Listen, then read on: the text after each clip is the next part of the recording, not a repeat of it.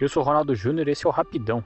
Ingredientes para uma série de sucesso: ser de época, boa ambientação e resolução de crimes. Se você gosta de obras assim, minha dica hoje vai para você.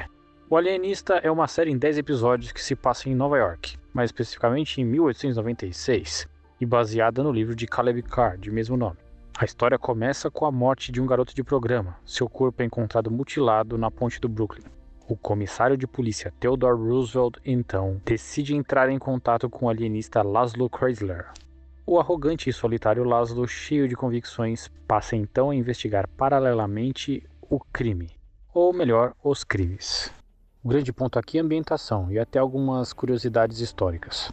É legal ver Nova York em 1896 num clima soturno, meio gótico, e com algumas curiosidades, como por exemplo, Theodore Roosevelt realmente foi comissário de polícia. E nessa série, ele tem um papel até que importante, mesmo que carregado de um olhar protetor para aquele que viria a ser o presidente dos Estados Unidos alguns anos depois. O elenco não desaponta, muito pelo contrário. Eu gosto muito de ver o Daniel Bru em cena, desde Bastardos Inglórios. Luke Evans e Dakota Fanning também fazem bem seus papéis, principalmente Dakota, que interpreta bem desde bebê. Ela realmente conseguiu me irritar em Guerra dos Mundos. A segunda temporada já está no gatilho e deve estrear dia 26 de julho nos Estados Unidos, daqui a pouco mais de um mês. Então aproveita para maratonar que você já pega a próxima temporada fresquinha.